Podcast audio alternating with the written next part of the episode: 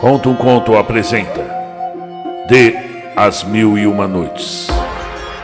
O rei Chariar e o seu irmão, o rei Chadzaman Narração Marcelo Fávaro.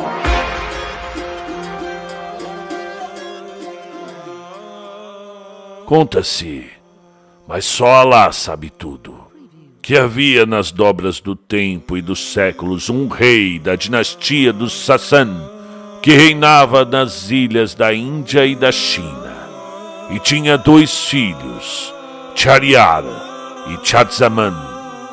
Ambos eram governantes justos e os seus povos amavam-nos. Certo dia, Chariara sentiu irresistível saudade do irmão e enviou o seu vizir para convidá-lo. Chadzaman respondeu: Ouço e obedeço. Fez os preparativos necessários, encarregou o vizir de governar na sua ausência e partiu. No meio do caminho, lembrou-se de que havia esquecido um documento que queria mostrar ao irmão e voltou para apanhá-lo. E ao chegar ao palácio, encontrou a mulher deitada no seu leito imperial com um escravo. Pensou: se tais coisas acontecem quando ainda não saí da cidade, qual será a conduta desta devassa se demorar-me muito tempo no reino de meu irmão? Sacou da espada, cortou as duas cabeças e retornou à viagem. Mas uma grande tristeza apoderou-se dele. Emagreceu, empalideceu. Ao vê-lo assim, o irmão preocupou-se e indagou-lhe sobre as causas de sua depressão. Ele não quis contar. E para distraí-lo e diverti-lo, Chariar organizou uma excursão de caça em um safari em sua honra. E assim mesmo, no último momento, Desculpou-se e seu irmão saiu sozinho com os convidados. E no palácio do rei havia janelas que davam para o jardim. E o rei Chadzaman olhou através de uma delas e viu vinte escravas saírem do palácio, acompanhadas por vinte escravos, e dirigirem-se para um açude no meio do jardim. E ficou espantado ao reconhecer no meio do grupo, a própria esposa do irmão, a qual, num determinado momento, chamou a si um dos escravos, gigante, e entregou-se a ele na presença de todos, dando assim sinal para que escravos e escravas se juntassem e imitassem a rainha.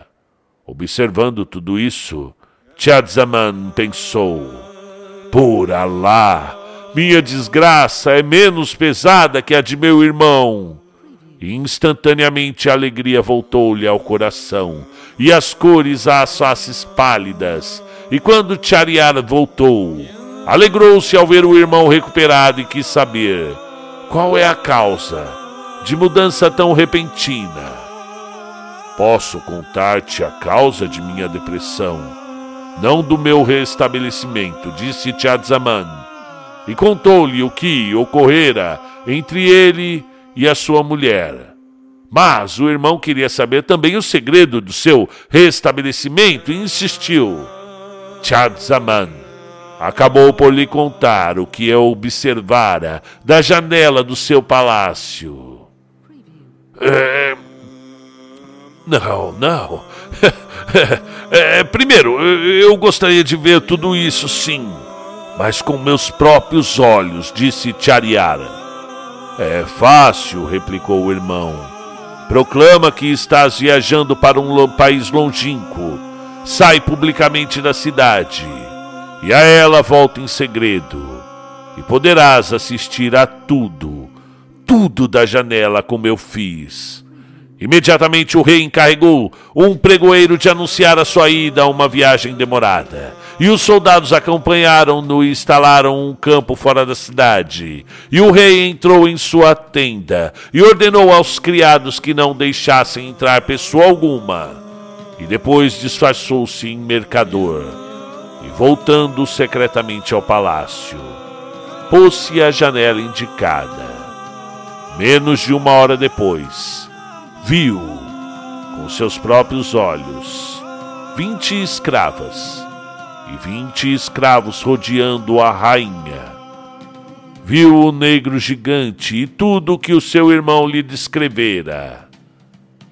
O rei quase perdeu a razão e disse ao irmão: Vamos procurar outro destino pelos caminhos de Alá, pois só teremos direito a voltar aos nossos tronos se localizarmos homens mais desgraçados que nós. E saíram do palácio e viajaram dias e noites até que chegaram a um prado à beira-mar. E naquele prado havia um córrego de água fresca. E os dois irmãos sentaram-se debaixo de uma árvore para beber e descansar. E logo viram o mar agitar-se, e dele sair uma coluna de fumaça negra, e a fumaça transformar-se num gênio de enorme estatura, carregando um cofre. Aproximou-se da árvore, sentou-se e abriu o cofre, e os dois irmãos viram nele uma mulher de grande beleza que lembrava as palavras do poeta apareceu na noite e transformou-a em dia. E os viajantes se orientaram pela luz, e os seus olhos eclipsam os sóis e as luas, e as criaturas dançam de alegria quando ela chega, e a natureza chove lágrimas quando ela se vai. E o gênio tirou a mulher do cofre e disse-lhe: Vou dormir um pouco e apoiando a cabeça nos joelhos dela, fechou os olhos e dormiu. E ao ver os dois reis, a mulher acenou-lhes para que aproximassem. Mas eles explicaram por sinais que tinham medo do gênio. Não tenhais medo, replicou. Ele nunca acorda antes da hora habitual.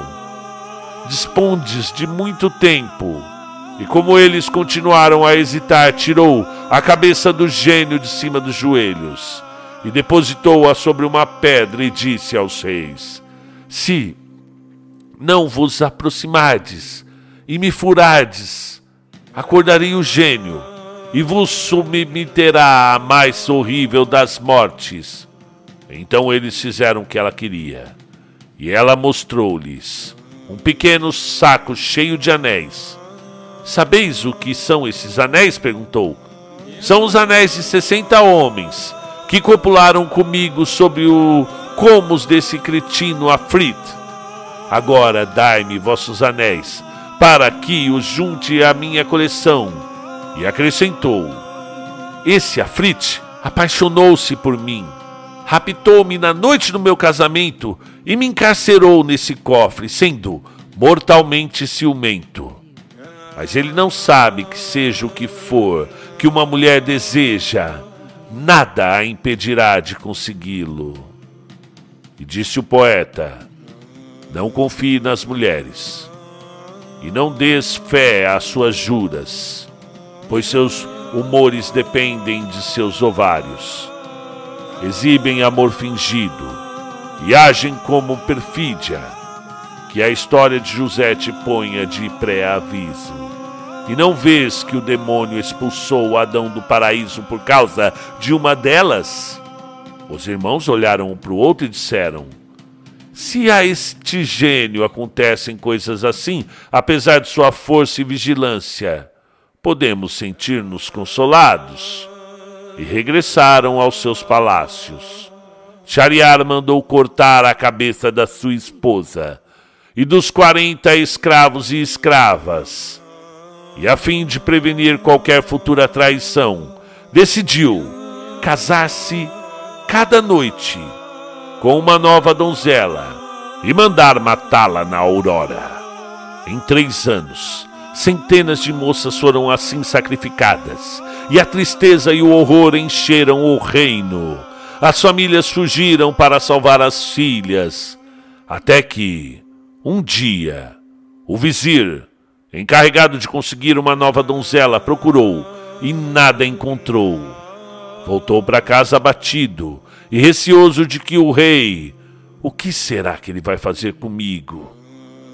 Ora, este vizir tinha ele mesmo duas filhas, que superavam todas as demais moças em beleza, em charme, em finura, em educação e inteligência.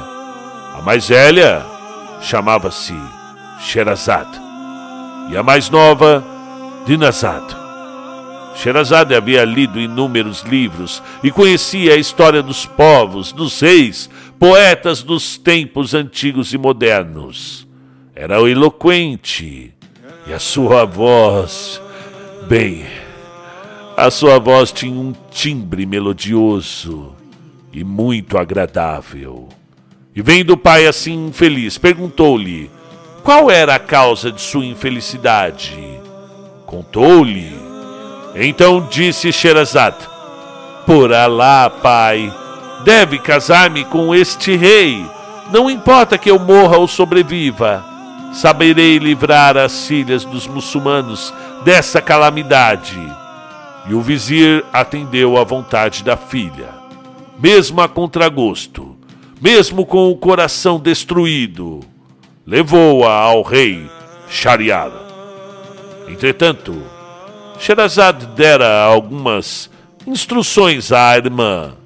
Quando eu estiver com o rei, mandarei chamar-te. E assim que o rei acabar o seu ato comigo, dize: Conta-nos, irmã querida, uma daquelas histórias maravilhosas que fazem o, o tempo passar de maneira tão deliciosa. E então contarei minhas histórias. E quiçá resgatarei assim as filhas dos muçulmanos quando o rei se aprontava para deitar com Sherazade, ela começou a chorar. Ora, que tens? perguntou o rei. Oh, meu soberano, eu tenho uma jovem irmã de quem gosto muito e queria despedir-me dela antes de morrer.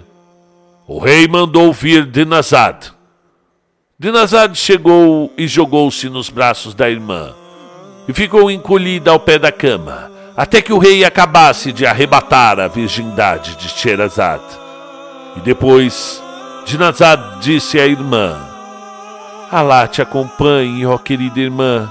E, e por que não, não nos conta uma de tuas maravilhosas histórias para que a noite passe mais agradavelmente? Falo-ei com prazer, se o meu soberano permitir. É, sim, eh, conta-nos uma de tuas histórias, disse o rei a Sherazade, esperando suavizar assim a sua habitual insônia. E Sherazade pôs-se a falar.